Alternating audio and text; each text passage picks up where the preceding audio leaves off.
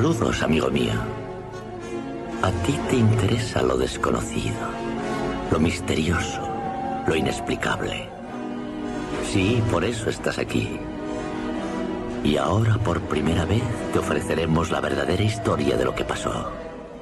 Te daremos todas las pruebas, basándonos en los secretos testimonios de las miserables almas que han sobrevivido a tan aterradora situación. Los incidentes, los lugares. No podemos seguir manteniendo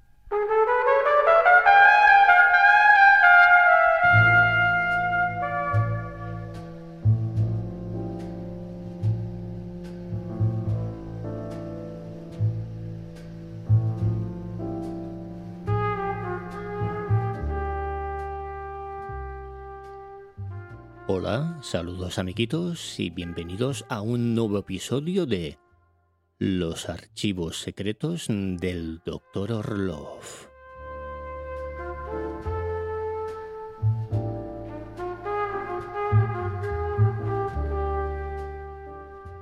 Mi nombre es Taisan Kao y durante los siguientes minutos voy a ser tu anfitrión en un recorrido por un caso criminal que espero que te sorprenda.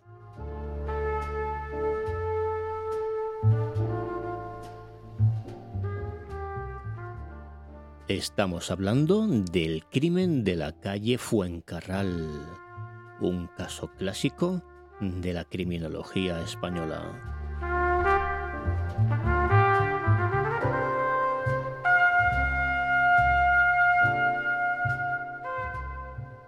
De hecho, se constituye en el primer caso mediático. En su momento acaparó montones de portadas y de páginas de la prensa escrita.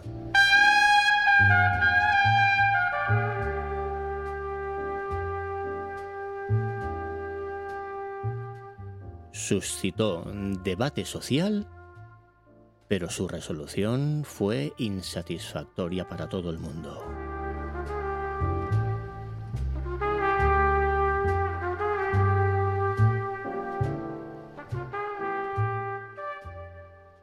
Hoy en día ha quedado olvidado, tapado por la neblina del pasado. Así que vamos a recordarlo y para empezar vamos a contextualizarlo.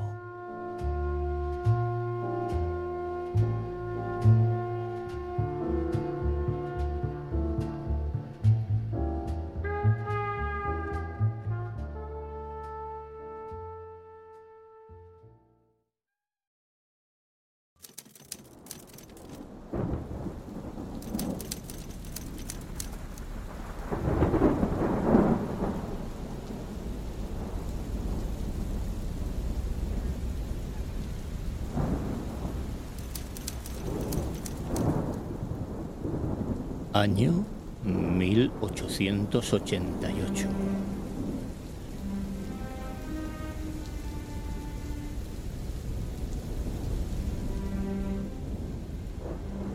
Auspiciada por la Revolución Industrial Inglesa, Europa está sufriendo una época de transformaciones inaudita.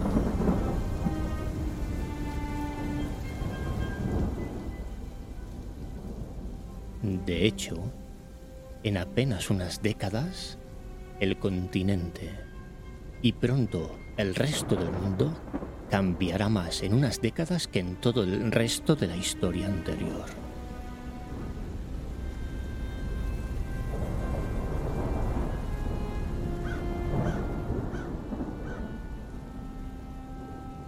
Todo esto supone un avance en la tecnología, con el ferrocarril y la electricidad como estandartes. Pero habrá cambios en todos los aspectos.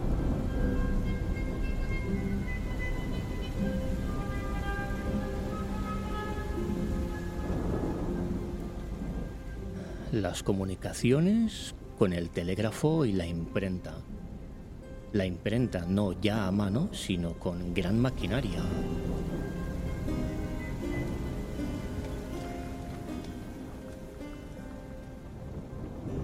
la economía con los grandes bancos, la bolsa y los sueldos a los peones de las fábricas.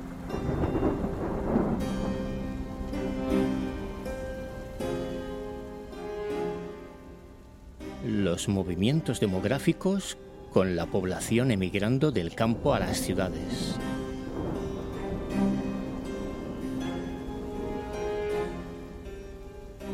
Y la política con los primeros movimientos protosocialistas defendiendo al obrero frente al gran patrón.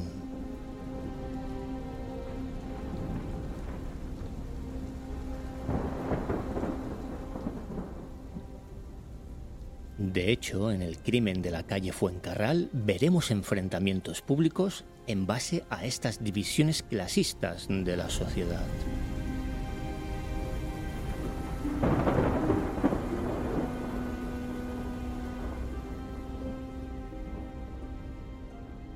Dicen algunos autores que la edad moderna empieza con la aparición de un nuevo hombre.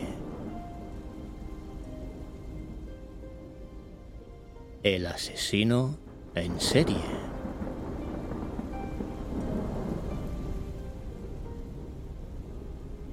Figura encarnada por Jack el Destripador. Es posible que en cierta forma así sea.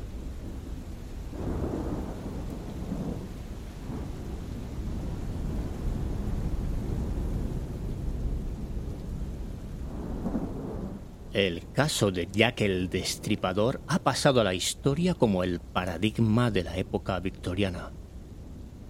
Y todo el planeta lo conoce gracias a todo el glamour que conlleva ese Londres brumoso, apenas iluminado por la luz de gas de las farolas y por un montón de detalles que lo acompañan.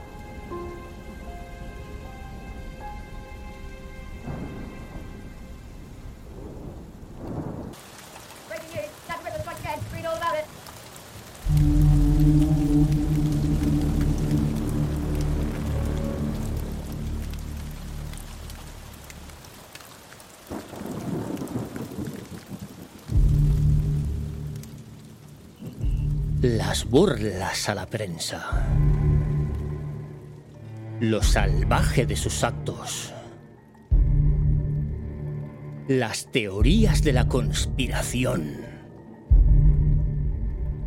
Que sucediera en el corazón del imperio que en ese momento dominaba el mundo. Que quedase sin resolver.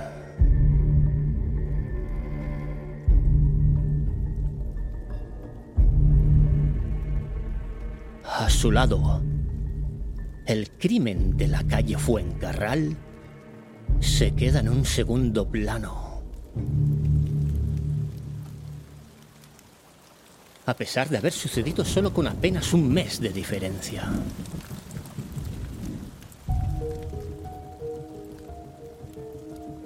Pero a buen fuer que si hubiera sucedido en el mismo Londres o la misma Inglaterra, la gente lo conocería muchísimo más. Puesto que también tiene mucho de folletín novelesco decimonónico.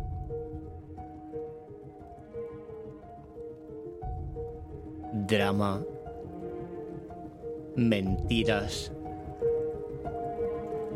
turbios sentimientos familiares, pasiones ocultas, traiciones y giros de guion imprevisibles.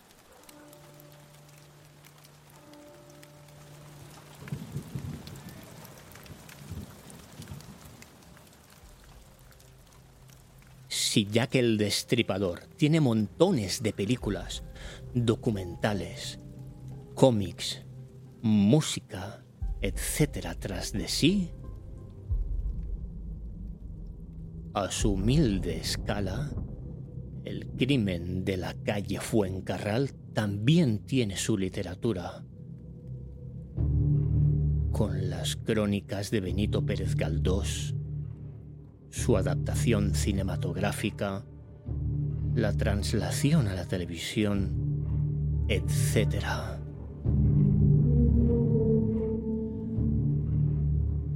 Pero ahora es el momento de que volvamos a Madrid.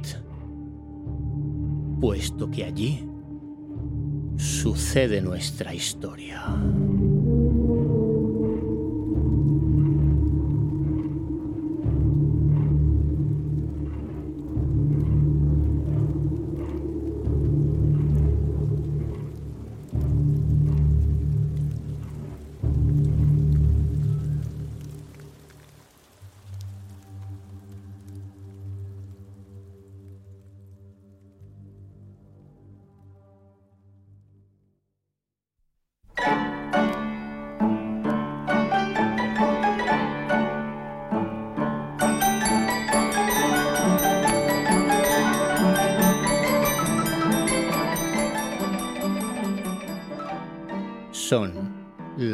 Y media de la madrugada del lunes 2 de julio de 1888. Calle Fuencarral 109.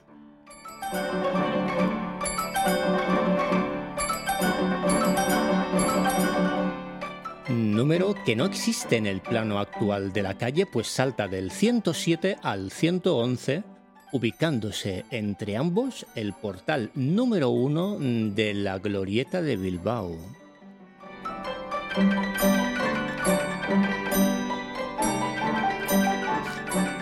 El número 109 correspondería con el 95 actual, que hace esquina con la calle Divino Pastor.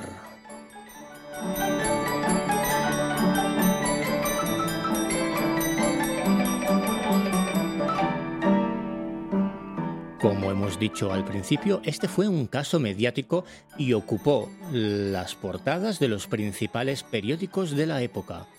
El País, La Iberia, El Resumen, El Liberal, El Imparcial, El Correo, El Noticiero Universal, La Opinión, La Vanguardia, La Época, El Socialista, La Correspondencia de España, La República, La Ilustración Ibérica entre otros muchos.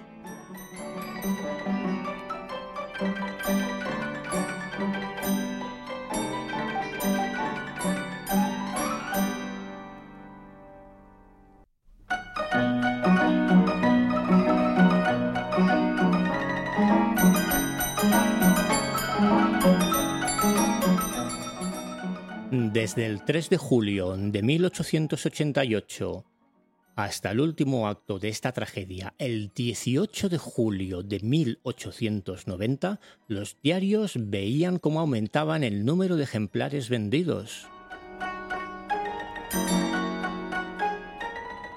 Lo mismo sucedía en Londres con el caso de Jack el Destripador.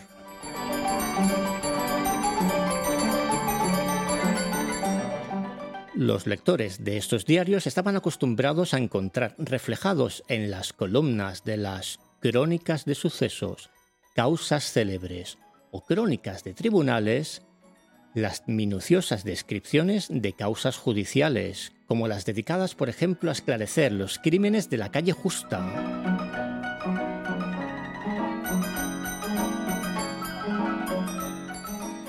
El del huerto del francés, el de Don Nilo, el de Vicente Bertier, el truculento caso del capitán Sánchez, el del cura Galeote, el de Dador, el de la dama decapitada y sin manos ocurrido en Valencia.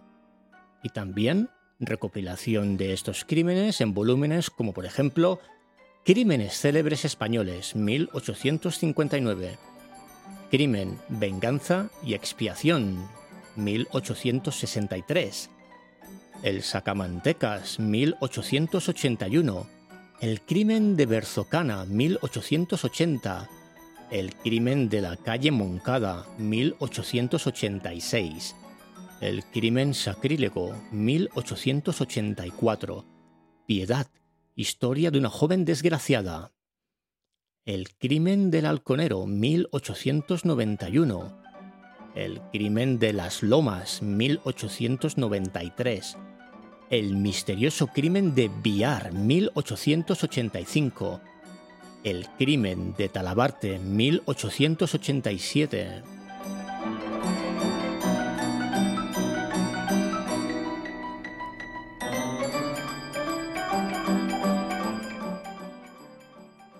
Ya veis que la crónica negra de esa España profunda no cesaba.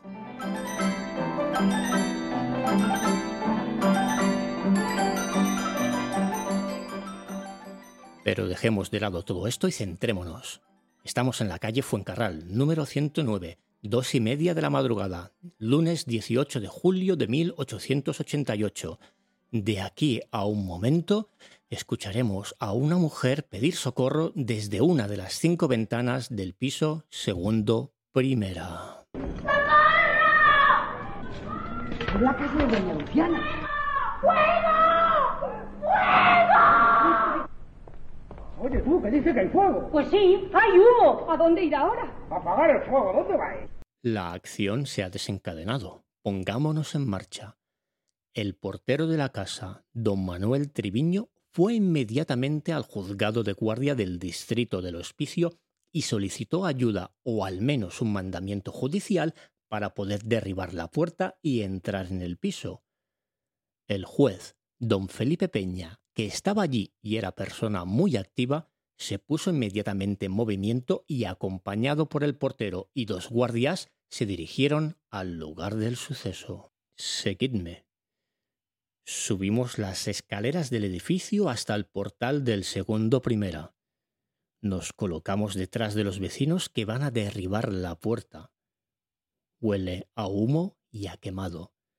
Pero ya, desde este momento vamos a comprobar que hay un montón de cosas extrañas y desconcertantes en este caso. Y esto solo es el principio. Será una tónica que se repetirá hasta el postrer suspiro, literalmente.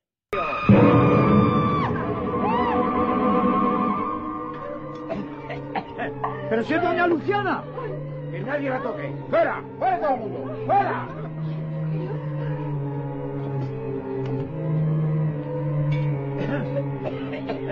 A esta buena señora se la han cargado.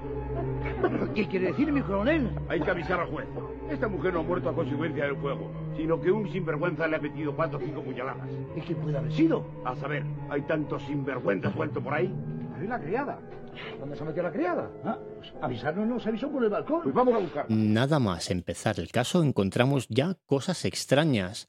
Hace un momento estábamos escuchando a la criada pedir auxilio desde uno de los balcones, pero cuando acudimos al rescate, la puerta de la casa, del piso, está cerrada con llave desde dentro. Cuando conseguimos acceder, nos encontramos, por ejemplo, que el perro, un bulldog llamado el chato y que es famoso por su agresividad, está muerto. Nos vamos a encontrar también al cadáver de doña Luciana Borcino, viuda de Vázquez Varela, conocida en el vecindario como viuda de Varela. La encontramos boca arriba en su cama y cubierta en trapos mojados en petróleo que previamente habían sido quemados en la habitación cerrada. La viuda de Varela, natural de Vigo y avecindada en la capital desde hacía muchos años, era una señora bien acomodada y conocida en el Madrid de la época por sus obras de caridad. La viuda ha sido acuchillada tres veces. Una de ellas parece ser que le ha alcanzado el corazón causándole la muerte. ¿Y la criada? ¿Dónde está la criada? Está desmayada en otra habitación. La madre que los parió. Esta casa es un infierno. ¿Pero también ella está muerta? Tal como está la cosa, la verdad es que no me extrañaría nada. ¿Mi coronel? ¿El chato?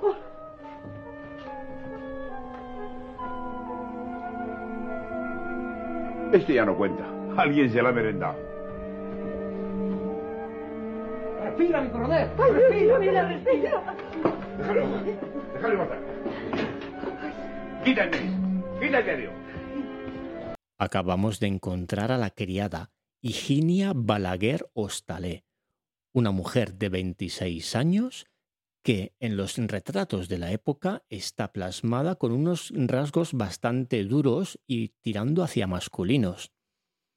Ella va a ser la protagonista de este caso.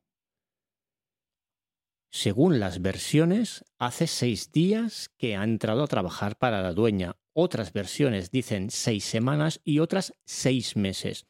No sé cuál es la cierta, pero la intuición me dice que es la segunda. Ya se lo he dicho, señor juez.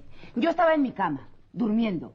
Entonces me desperté cuando me llegó el olor del humo. Salí corriendo y pedí auxilio por el balcón. ¿Y qué ocurrió luego? Luego, nada, ¿Cómo que nada? que me desmayé. No oíste gritar a tu señora. ¿Estás segura? Sí, señor, sí. ¿Por qué estaba echado el cerrojo? Lo echamos todas las noches, antes de acostarnos. ¿Lo haces tú personalmente? Sí, señor. Todas las noches. ¿Y el perro? ¿Qué pasó con el perro? No lo sé, señor. ¿Estaba ya muerto cuando entraste en la cocina para pedir socorro? Pues no me fijé. ¿Había alguien en la casa, además de tu señora, cuando echaste el cerrojo? No, no, señor, no.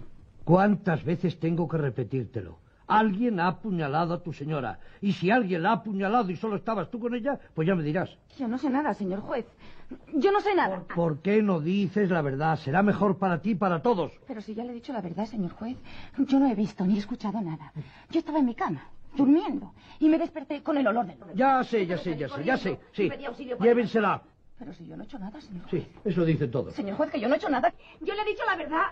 No, yo no he hecho nada, señor juez. Le juro que no he hecho nada. Yo no he hecho nada, señor juez. No he hecho nada. Está visto, señor juez, que en estos tiempos que corren no está uno seguro ni en su propia casa. Esta que acabamos de escuchar es la primera de las seis versiones diferentes que va a dar Higinia durante la investigación del caso, lo cual, por supuesto, no le va a ayudar nada en su credibilidad y, por supuesto, también la va a hacer muy sospechosa. Pero antes de que oigamos los nombres de los otros implicados en el caso, sepamos un poco más sobre la víctima, Luciana Borcino Varela. Anote, la mujer identificada como Luciana Borcino ha sido apuñalada en el pecho y en los costados y tiene los brazos y la cara carbonizados. Viste ropa de cama ¿eh? Y luce sortijas en los dedos, pulseras en las muñecas y un collar de perlas en el cuello. Eh, junto al cadáver se ha encontrado un quinqué de petróleo. Estaba de pie y en perfecto estado. Y anote, el cadáver ha sido trasladado del lugar ya que el suelo no presenta huellas de quemaduras. Junto al cadáver se ha encontrado una camisa ensangrentada con las iniciales JV. José Vázquez.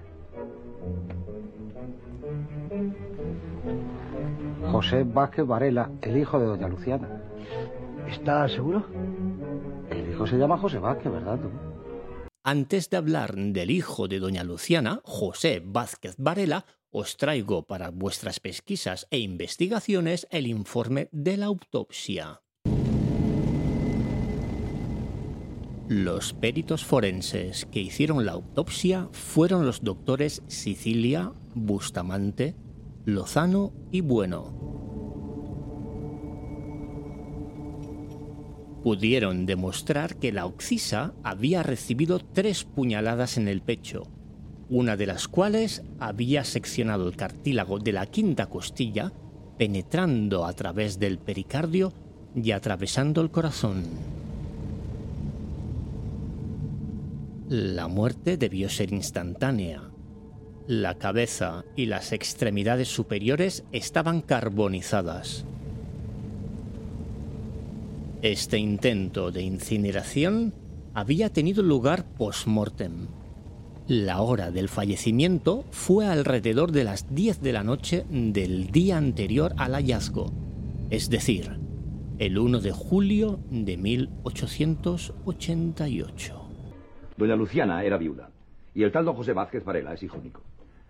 Él heredará toda su fortuna. Un millón quinientas mil pesetas, dicen que vale. Pero lo más interesante que hemos descubierto es que el año pasado agredió a su madre con una navaja. No me digan. Se había encaprichado con un caballo. Y como su madre no se lo quiso comprar, la apuñaló. Pero ya sabe usted cómo son las madres. Lo perdonó. Y dijo que había sido ella misma la que se había hecho las heridas. Eh, Sí, hay amores que matan. Claro que si lo hubiese denunciado entonces, no estaría ahora criando malvas. Resumiendo, tenemos el móvil, la herencia, y un sujeto de mala catadura que para más Inri apuñaló antes a su madre. Creo, señores, que ha llegado el momento de buscar a ese Vázquez Varela y detenerlo.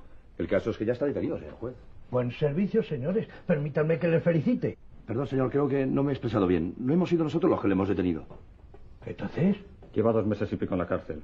¿Dos meses y pico? Sí, señor juez. Dos meses y pico. En abril pasado robó una capa y está cumpliendo condena en la modelo. Dos meses y pico. Como veis, tenemos a un sospechoso, José Vázquez Varela, y un móvil, una motivación, la herencia. Doña Luciana Borcino era viuda de Vázquez Varela y tenía 50 años de edad. Poseía bienes de fortuna y le rentaban estos 50.000 duros al año.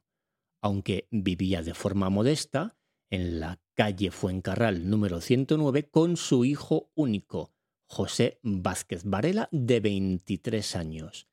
Este hijo era un tarambana y por entonces cumplía una condena en la cárcel modelo por hurtar una capa en el café Mazzatini de Madrid. No le era desconocida aquella institución por ser la tercera vez que había ido a parar a ella.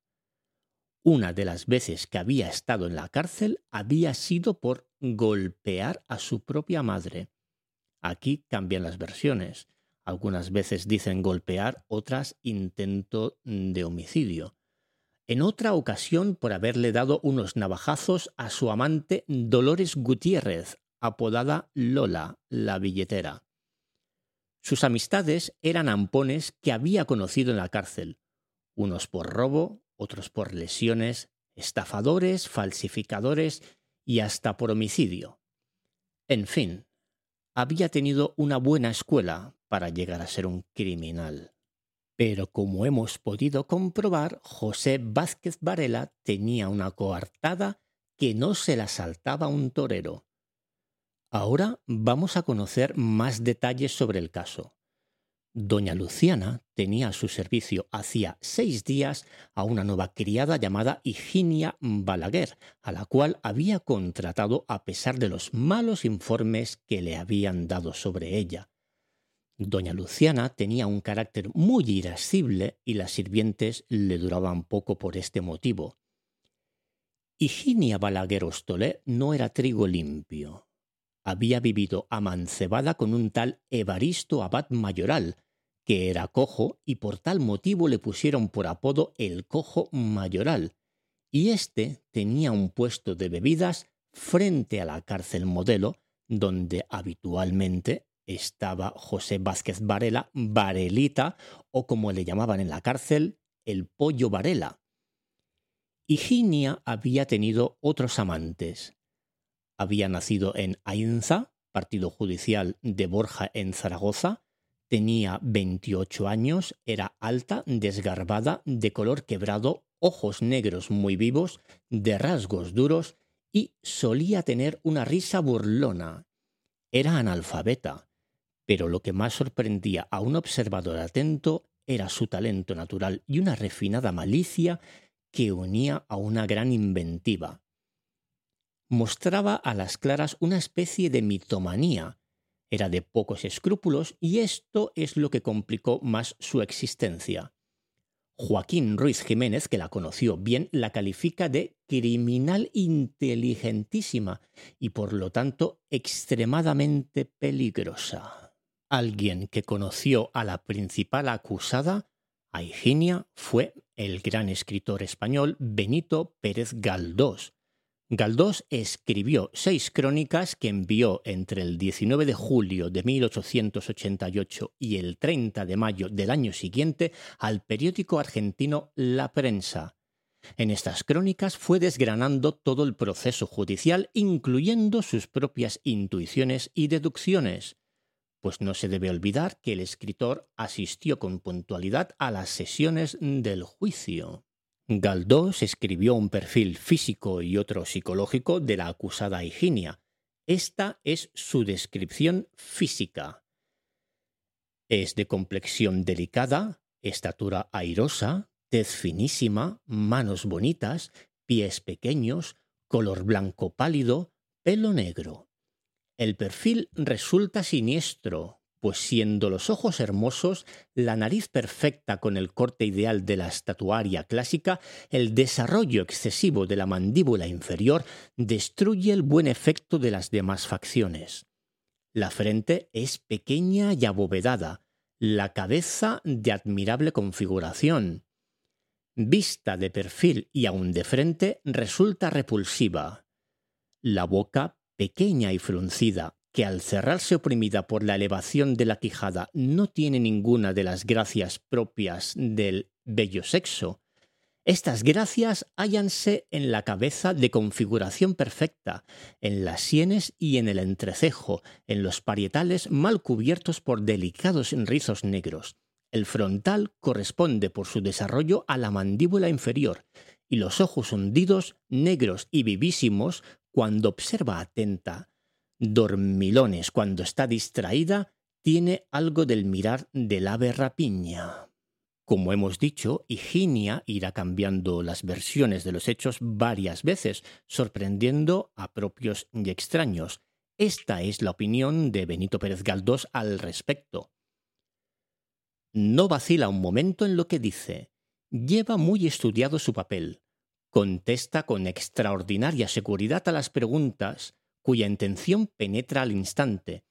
No se turba jamás, todo lo prevé y a todos los argumentos tiene un argumento que oponer. Sabe manifestar aflicción cuando la aflicción le conviene y la frialdad cuando ésta es útil a su defensa. Se expresa con exactitud de frase capacidad de fabulación y dominio de la expresión que se complementan con la soltura de su mímica digna de una consumada actriz.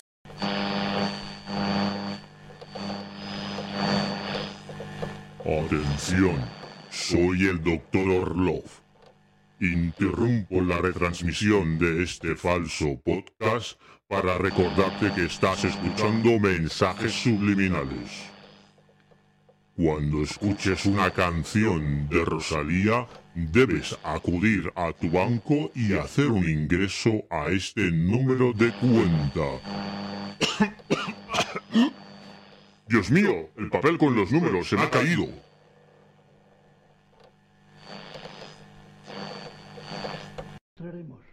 A mí no me mire. A los presos no nos suelen dar permiso para que salgamos a matar a nuestra madre. Si no me cree, el señor director podrá confirmárselo. Nos quedan por conocer algunos actores más de este drama, por ejemplo, el director de la cárcel modelo o algunas amigas de Higinia. El director de la cárcel modelo era ni más ni menos que Millán Astray. ¿Os suena el nombre? Sí, pero no es el Millán Astray que estáis pensando. El creador de la Legión, el fundador de la Legión, Luis Millán Astray, Estamos hablando de el padre del fundador de la Legión.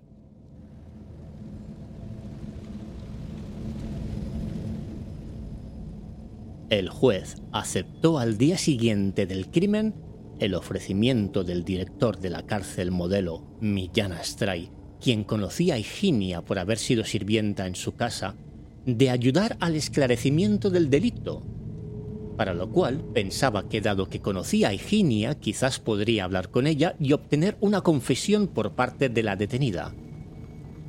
El juez autorizó a Millán Astray para que fuese a la cárcel de mujeres y hablase con ella. Fue calificada aquella entrevista más tarde de innecesaria, prematura e injustificada.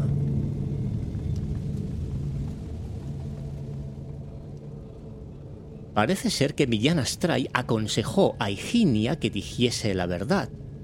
Esta, que era muy lista, comprendió que si se declaraba culpable podía salvar el cuello y solo quedaría en simple homicidio. Tratado de ocultar con el incendio y solicitó ampliar la indagatoria.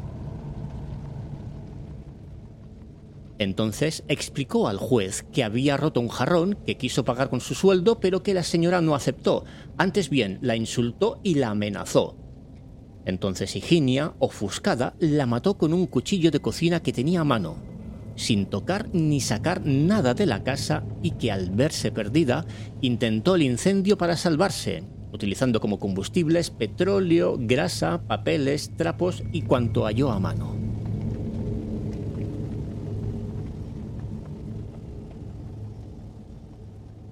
Más tarde quiso cambiar de nuevo su declaración y con un gran dominio de la escena, conmovida y llorosa, confesó al juez que sustrajo un rollo de papeles, ignorando lo que eran 92.000 reales, que entregó por la tarde a una amiga llamada Dolores Ávila que vivía en un piso bajo de la calle de Eguiluz, envueltos en un pañuelo.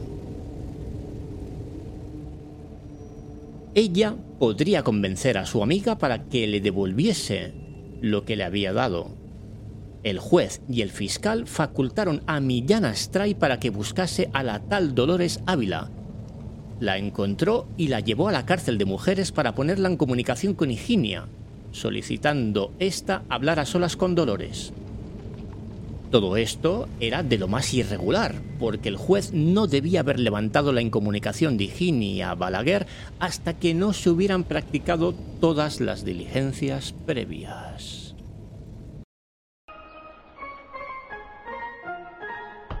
¿Y por qué se presentó en casa de doña Luciana con nombre falso? Y yo qué sé. Le gustaría más llamarse Isidora que Higinia. A ver quién es el guapo que entiende a las mujeres. ¿Qué más sabes de ellos? Durante una temporada estuvo viviendo en casa de las hermanas Ávila. ¿Y quién son esas hermanas? Ah, pero no lo saben. Yo creí que la policía lo sabía todo. Ay. ¿Quiénes son las hermanas Ávila? Dos medio putas que de cuando en cuando hacen un favor. ¿Dónde viven? En el número 6 de la calle La Salud. ¿Quién? ¿Higinia Balaguer? ¿Cuánto tiempo estuvo aquí con vosotros? Hasta hace unas semanas que entró en la casa de esa señora. Cuando vivía aquí, ¿a qué se dedicaba? Pues igual que todas, a trabajar. ¿Pero a trabajar en qué? Desde que dejó la cantina, solo se dedicó a servir. ¿Qué es eso de la cantina? Pues, la cantina. ¿Qué cantina es esa? La cantina que hay enfrente de la cárcel modelo. Ya veis, queridos amigos, que las cosas están complicadas y aún se complicarán más. Y para contarme toda esa sarta de mentiras es para lo que quería armarme. Pero si no son mentiras, señor juez, que es la verdad. Y si yo no le he hablado antes de ese hombre, pues ha sido porque... Porque... ¿Pero qué pasó después? ¿Después? Sí, después de que, según tú, se encerraran en la habitación de doña Luciana. Ah, no sé. Me dormí. Y luego me desperté cuando me llegó el olor del humo. Que fue cuando salí con... Sí, ya sé, ya sé, ya sé. Y pediste socorro por el balcón. Eso, socorro. Porque Higinia unos días dice una cosa y otros días dice otra. Estamos de enhorabuena. Higinia ha confesado. Ella es la única culpable.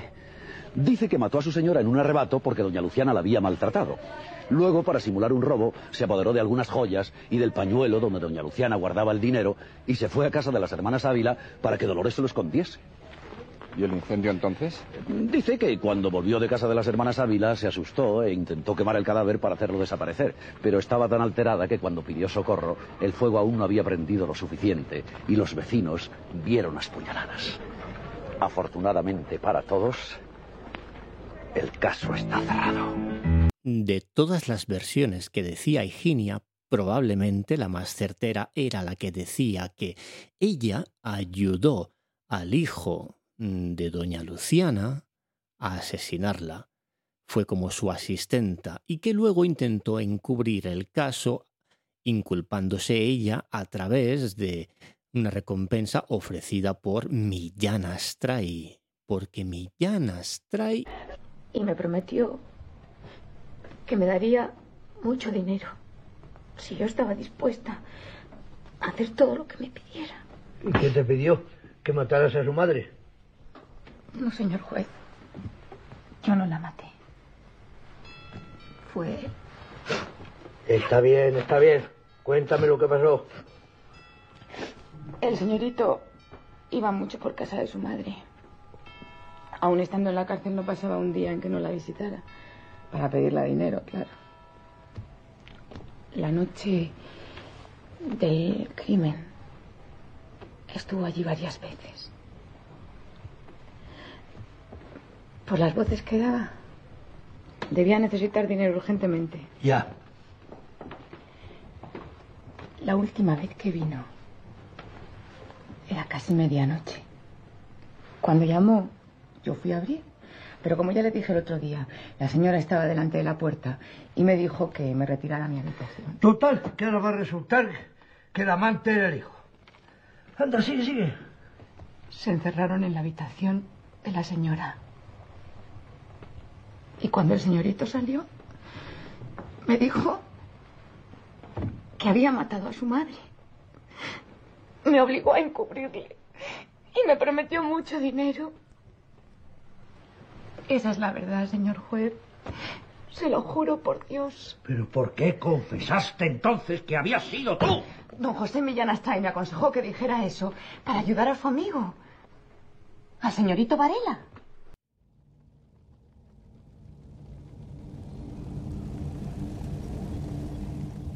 Higinia, en su tercera comparecencia ante el juez, no duda en señalar a José Vázquez Varela, el pollo Varela, hombre con antecedentes delictivos, juerguista y gastador, de haber salido de la cárcel modelo en la que estaba recluido por haber robado una capa y regresar a la misma tras dar muerte en compañía de Evaristo Medero y Enrique Losa a su propia madre. Todo ello supuestamente con la connivencia del director de la modelo, Millán Astray, que les daba permiso para salir cuando quisieran. El escándalo estaba servido, ya que el juez decretó el procesamiento y prisión sin fianza para Millán Astray, amigo y protegido de Montero Ríos, presidente del Tribunal Supremo en aquellas fechas.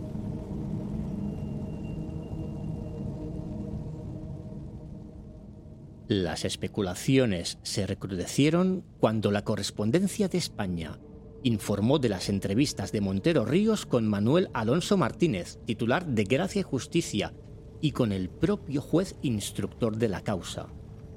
La prensa republicana aprovechó la circunstancia para arremeter contra la clase política y puso en duda la independencia de la justicia, pues desde El País, El Liberal, El Día y la Correspondencia, entre otros, se insinuaba el interés de las altas esferas por salvar al hijo de la víctima involucrando a políticos como Moret, Sagasta, Millán, Montero Ríos o Alonso Martínez en la conspiración.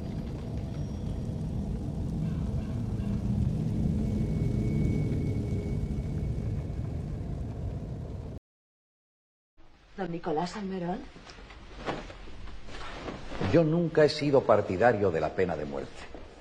Y si dimití como presidente de la República, fue porque me opuse a que fusilaran a ocho soldados del primer regimiento de artillería. ¿No lo recuerda? Por eso dejé el poder.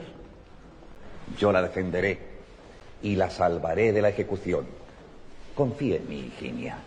Confíe en mí. ¿Es usted don Nicolás Almerón? Claro, mujer. ¿De verdad? Claro. ¿En serio? Sí. Ay, don Nicolás. No, no, no, no, no, no, no, no. Levántese, levántese. Levántese. No estoy aquí como presidente que fui, sino como su abogado.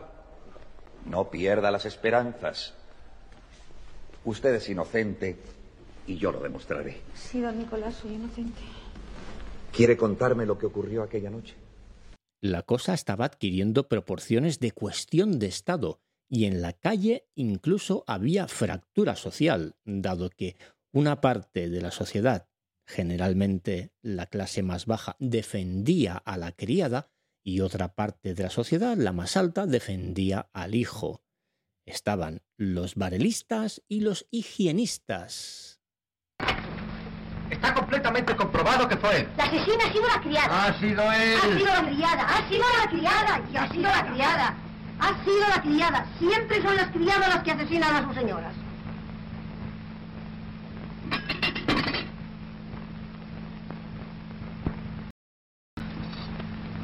Señores, hay que ordenar esta campaña.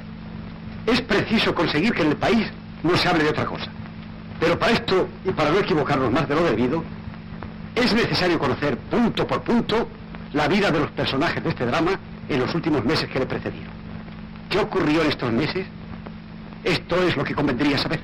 Galdós reconoce que la prensa impulsó la instrucción del proceso ayudando a los jueces, arrojando toda la luz posible sobre el hecho nebuloso, recibiendo del público datos, antecedentes, noticias, procurando indagar la pista de los criminales pero a medida que se desarrollan los acontecimientos, muestra su malestar ante aquellos periódicos que pretenden convertirse en jueces y fiscales, exponiéndose a cometer graves injusticias al anticipar una sentencia cuando todavía no ha concluido la causa o se carece de datos suficientes. Galdós lamenta la politización de la causa, convertida en mero pretexto para amotejar y rebajar el prestigio de la justicia histórica, convencidos sus detractores de que en su descrédito arrastrará a todos los demás poderes del Estado, es decir, ya anticipaba lo que iban a ser los juicios mediáticos paralelos y lo que se hace hoy en día desde la televisión, desde los púlpitos que acusan con el dedo sin tener los datos siempre correctos y suficientes que tiene la justicia normalmente. Vámonos ahora, amiguitos, al juicio. El 26 de marzo de 1889 comienza el juicio con la primera sesión del juicio oral y público en el Palacio de Justicia de Madrid, a los ocho meses y veinticinco días de su perpetración. El abogado de la defensa era el expresidente de la República, Nicolás Salmerón.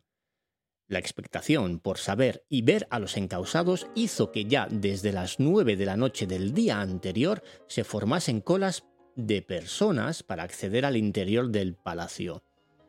Las fuerzas de seguridad procuraron mantener el orden entre la multitud que se agolpaba a las puertas con el objeto de ver el coche celular de la cárcel. El tribunal se constituyó en la sala de la sección segunda del Palacio de Justicia. A la una de la tarde comenzó la primera sesión a la voz del ujier de servicio Vista de la causa seguida por homicidio, robo e incendio a Higinia Balaguer y otros.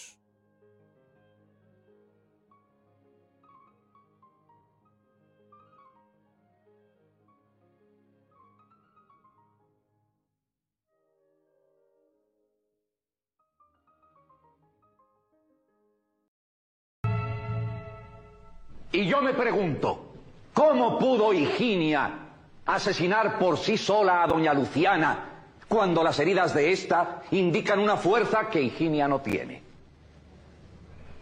¿Qué hacía junto al cadáver una camisa ensangrentada con las iniciales JV?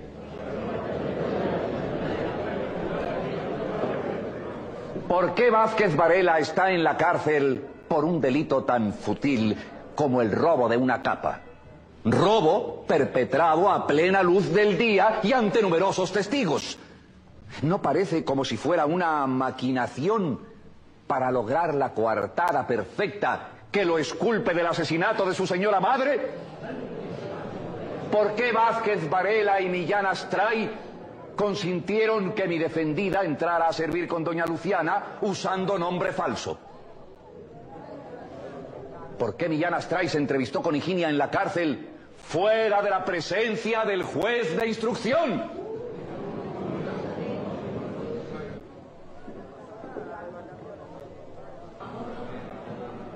Muchas preguntas y una sola respuesta.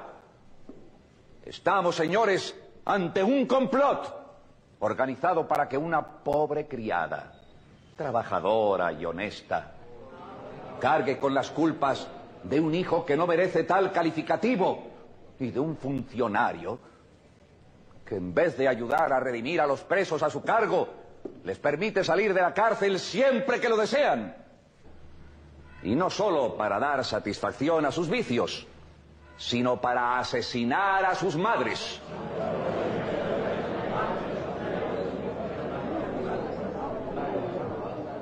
Porque y esto es lo que me propongo demostrar ahora, José Vázquez Varela salió de la modelo con la autorización de su director la noche que apuñalaron a doña Luciana.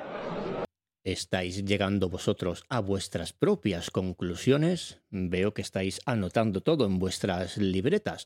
Por ejemplo, aquí no se habla del hallazgo sobre la alfombra donde estaba el cadáver de cinco puntas de cigarro, siete cerillas y un papel de fumar de color distinto del de las colillas, habiendo negado Higinia y Dolores que fumaban, y otros muchos pequeños detalles como el arma homicida y otros pero Higinia, por extrañas razones que nunca reveló, procuró quedar en la oscuridad y la confusión.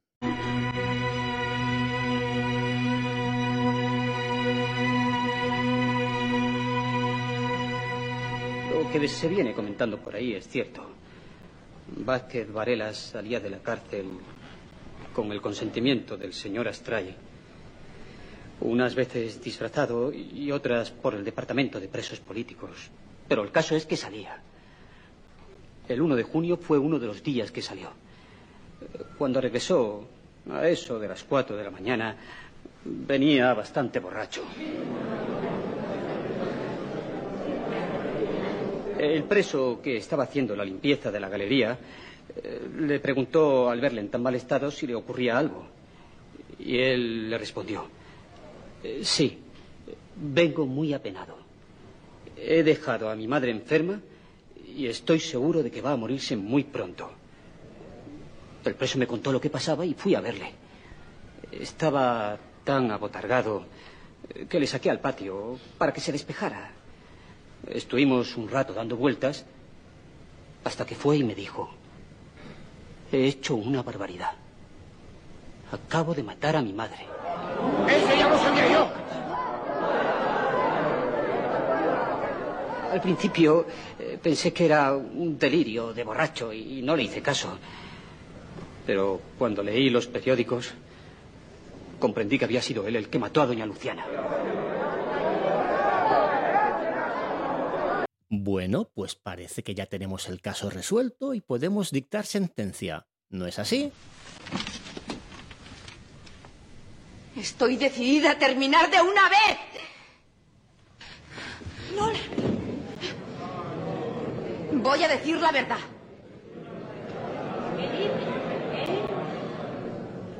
Las únicas culpables de la muerte de doña Luciana somos Dolores Ávila y yo. ¡Eso es mentira!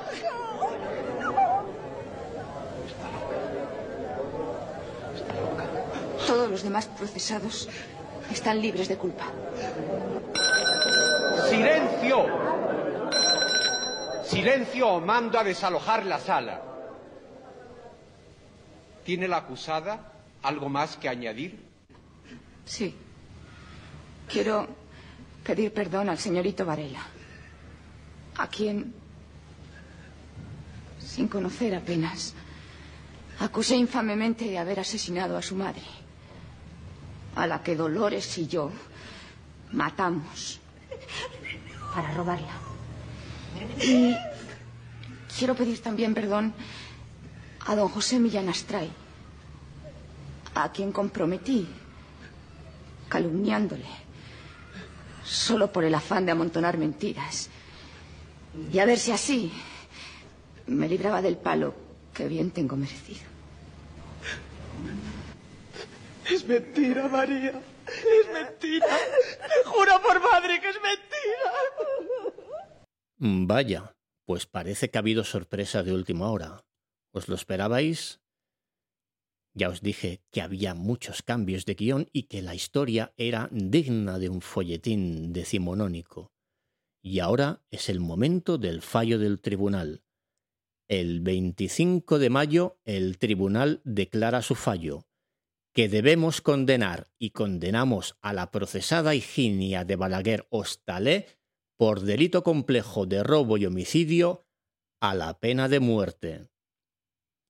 La sentencia también condenó a su amiga Dolores Ávila como cómplice a la pena de 18 años de prisión y se absolvió a los procesados José Vázquez Varela Borcino y José Millán Astray, así como a la hermana de Dolores, María Ávila Palacios. Por supuesto, después de la sentencia hubo alteraciones del orden público. Los estudiantes apedrearon el Ministerio de Justicia. Se solicitó el indulto para Higinia Balaguer. El Consejo de Ministros, presidido por don Antonio Cánovas, rechazó la petición y así la sentencia del Tribunal Supremo no tenía más remedio que cumplirse. La reina regente quiso ejercer su derecho de gracia perdonando a Higinia de pena de muerte, pero el Consejo de Ministros le informó que no era conveniente. Y llegamos ahora al temido momento de la ejecución.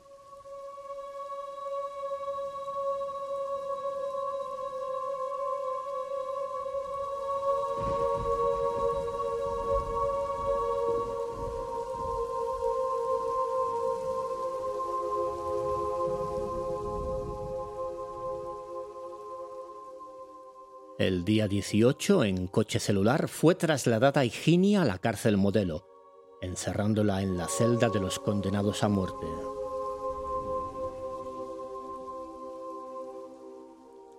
Quedó Higinia en capilla vigilada por dos celadoras y cuatro hermanos de la paz y la caridad. Don Vicente Villa, párroco de San Ildefonso, le proporcionó los auxilios espirituales y el doctor Rufilancha, médico de la prisión, tuvo que administrarle una inyección por el estado en que se encontraba. Después se tranquilizó y como le ofrecieron que si quería comer algo, pidió una sopa de fideos, merluza y guindas en almíbar. Se acostó y trató de dormir pero no pudo.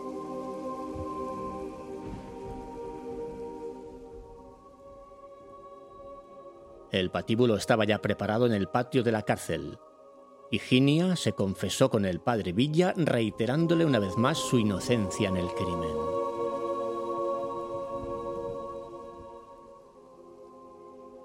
Se habían fijado las cuatro horas de la madrugada para la ejecución. El verdugo se presentó ante Higinia para pedirle perdón como estaba establecido. Higinia se lo concedió llorando amargamente. Las inmediaciones de la cárcel modelo estaban abarrotadas de gente. Se calcula que unas 20.000 personas. 100 guardias civiles mantenían el orden.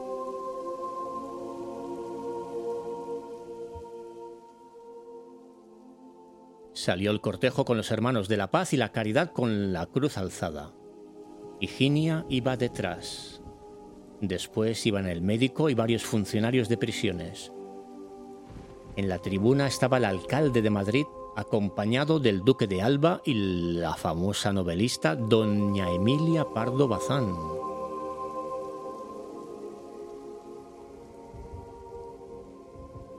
Subió al patíbulo la condenada. La colocaron en la silla del garrote, atando la muñecas y tobillas y colgando el torniquete. El verdugo le puso el pañuelo que llevaba tapándole los ojos.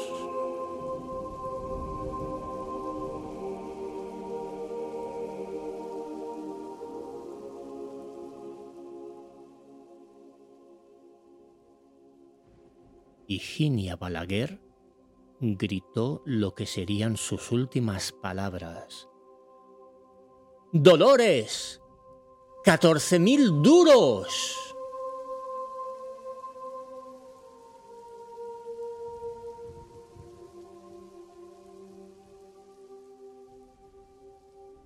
El verdugo dio cuatro vueltas al tornillo y en un instante moría aquella discutida mujer.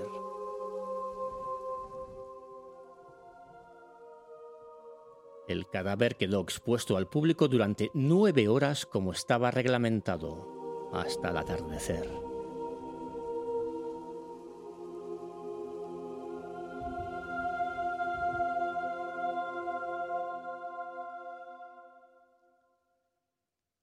Transcurridas esas horas fue descolgada del patíbulo, llevada a la enfermería de la prisión donde fue amortajada por los hermanos con el hábito de la Orden de San Francisco. Y en un coche, escoltado por guardias municipales, fue llevada al cementerio del Este donde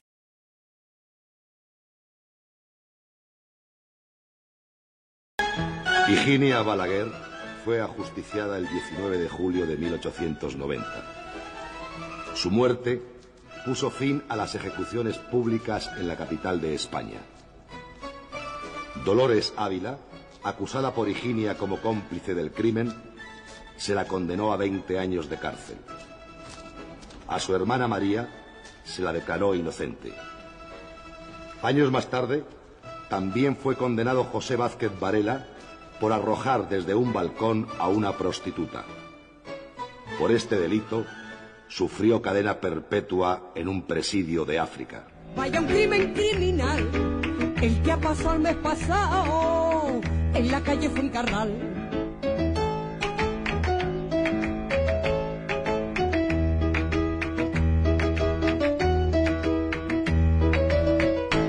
Vaya un crimen de verdad, con incendio y puñalada, con robo y misterio grande, pa' que no le falte nada. Dicen que si la criada dio mule a doña Luciana, dio mule a doña Luciana que es la víctima mata. Y ella dice que no ha sido y no quiere confesar.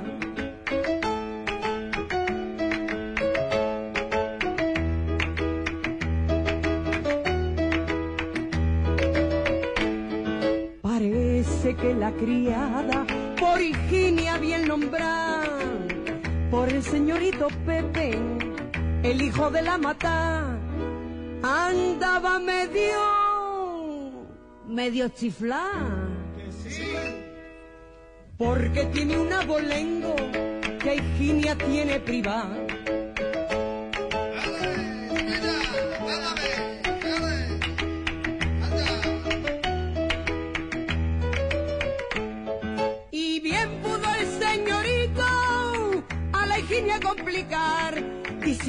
Mata a mi madre, que no te va a pasar nada.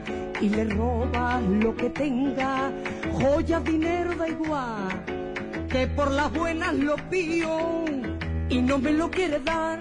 Y dispón de mi abolengo, pa' lo que gustes mandar. ¿Adivináis quién fue el auténtico responsable del asesinato? ¡Y corten!